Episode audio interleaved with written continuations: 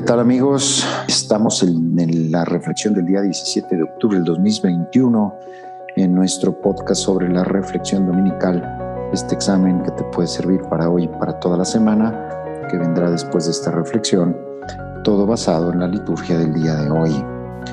17 de octubre de 2021. Las palabras que les propongo tomadas de esta lectura son, son donación primero, sacrificio y servicio.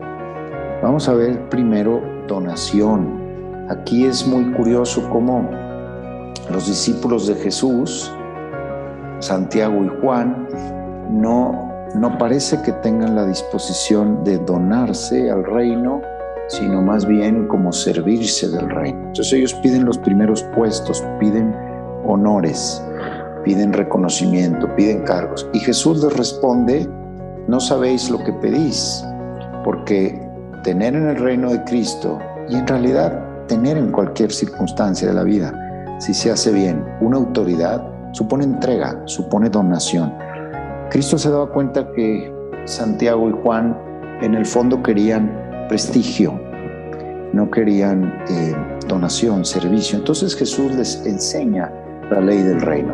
Escuchemos a Jesús porque todos necesitamos que Jesús nos enseñe la ley del reino. Todos buscamos dignidades, buscamos honores, en mayor o menor medida buscamos reconocimientos. Y está bien, digo, eso en el fondo no, no, no es que esté mal en sí mismo.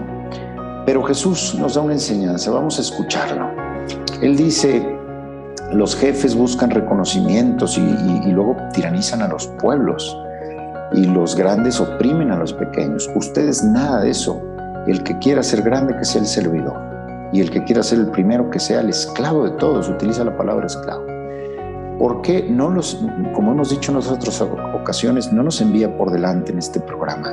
Cristo lo recorre primero. Dice, porque el Hijo del Hombre no ha venido a que le sirvan, sino a servir. Entonces, la donación, yo les cuento una experiencia que yo tuve cuando hice el la experiencia para ver si yo me hacía o no me hacía sacerdote.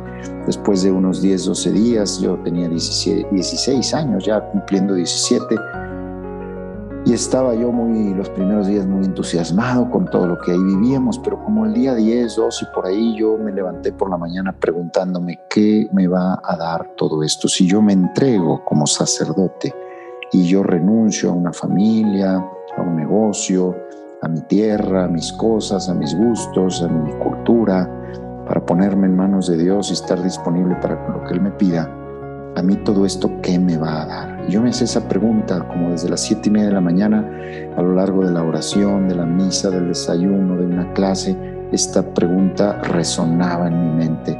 Esto que te va a dar, esto que te va a dar, esto que te va a dar. Hasta que fuimos a jugar, el tiempo del deporte, a jugar fútbol y jugando fútbol, volvió a resonar esta pregunta, como a las once y media de la mañana. ¿Esto qué te va a dar? ¿Qué haces aquí? ¿Cómo viniste a dar aquí? ¿Esto qué te va a dar?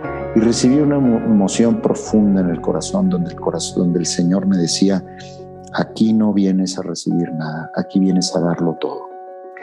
¿Quieres darlo todo? Este es tu lugar. ¿Quieres ver qué vas a tener para ti mismo? Este no es tu lugar.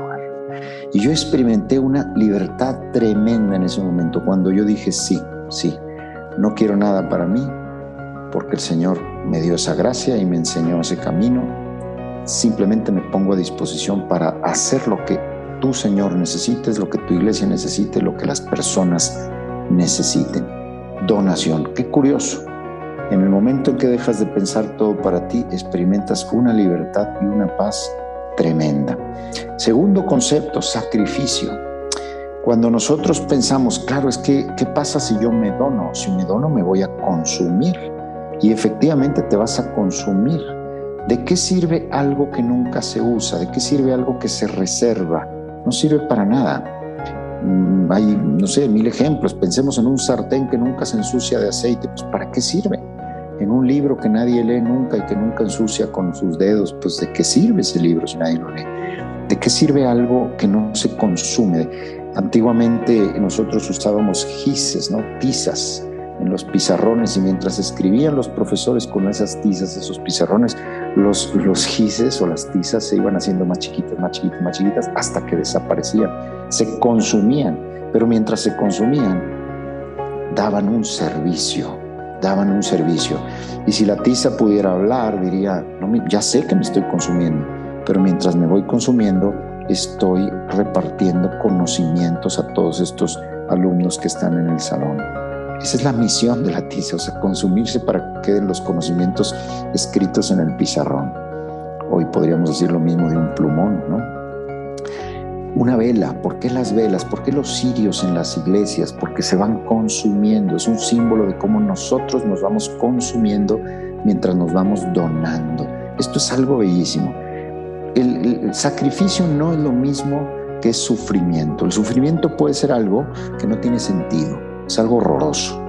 El sacrificio, como su misma raíz latina dice, sacrum facere, sacrum facere, es decir, lo que se hace sagrado, facere significa ser. Lo que, lo que se hace sagrado es mi día a día, mi entrega, mi servicio, mi deber cumplido, mi servicio a los demás que se convierte en algo sagrado. Mientras se consume, se convierte en algo sagrado. Y eso es lo que Jesús hizo. Ese es el camino que Jesús enseña a sus dos discípulos que quieren solo dignidades y prestigio. Dice, es que eso no les va a ayudar, se van a pudrir ahí en sus prestigios y dignidades. Mejor aprendan el camino de la entrega, del servicio, de la donación, de hacer sagradas sus vidas. Dice el libro de Isaías, el Señor quiso triturarlo con el sufrimiento y entregar su vida como expiación está haciendo una profecía de Cristo, entregar su vida como expiación, como consumo sagrado. Verá su descendencia, prolongará sus años. Lo que el Señor quiere prosperará por su mano. Por los trabajos de su alma verá la luz. El justo se saciará de conocimiento. Mientras te entregas y te donas, obtienes conocimiento, sabiduría, frutos. Los he llamado para que den fruto y su fruto perdure. Y finalmente la palabra servicio, que ya la hemos incluido bastante en este donarse, es decir, vivir, decía la Madre Teresa, o por lo menos le atribuyen a ella esta frase, el que no vive para servir, no sirve para vivir. ¿Qué es lo contrario del servicio? Buscar que me sirvan, es decir, reservarme, yo no darme, yo no consumirme, que otros se consuman para mí. Eso es reservarme, pero nadie es feliz conservándose. Nadie es fecundo conservándose, nadie tiene alegrías conservándose. Hace unos días hice unos días de ayuno y leí una frase que me iluminó mucho. Dice, nadie disfruta los platillos si antes no ha hecho ayuno. Y eso es verdad. Recuerden cuando han podido comer muchos días cosas, no sé, platos muy ricos durante cuatro, cinco, seis días seguidos. Ya para el sexto día ya no te sabe igual. Porque de alguna forma la carencia hace que eh, se disfrute mejor la abundancia. Entonces, el, donarse, el desgastarse hace que el fruto se convierta en una fuente grande de alegría, de fecundidad y de felicidad. El Señor se pone como ejemplo, se dona en la cruz y nos da la resurrección y nos dice, este es el camino de tu felicidad, no te confundas, no te vayas por un camino equivocado, donde quieras reservarte y al final lo que sucede es que te quedas vacío te quedas vacía. Ejemplos de esto, la parábola de los talentos. Talento que se quedó sin usarse, sin reproducirse, no sirvió de nada, al contrario, sirvió de condenación.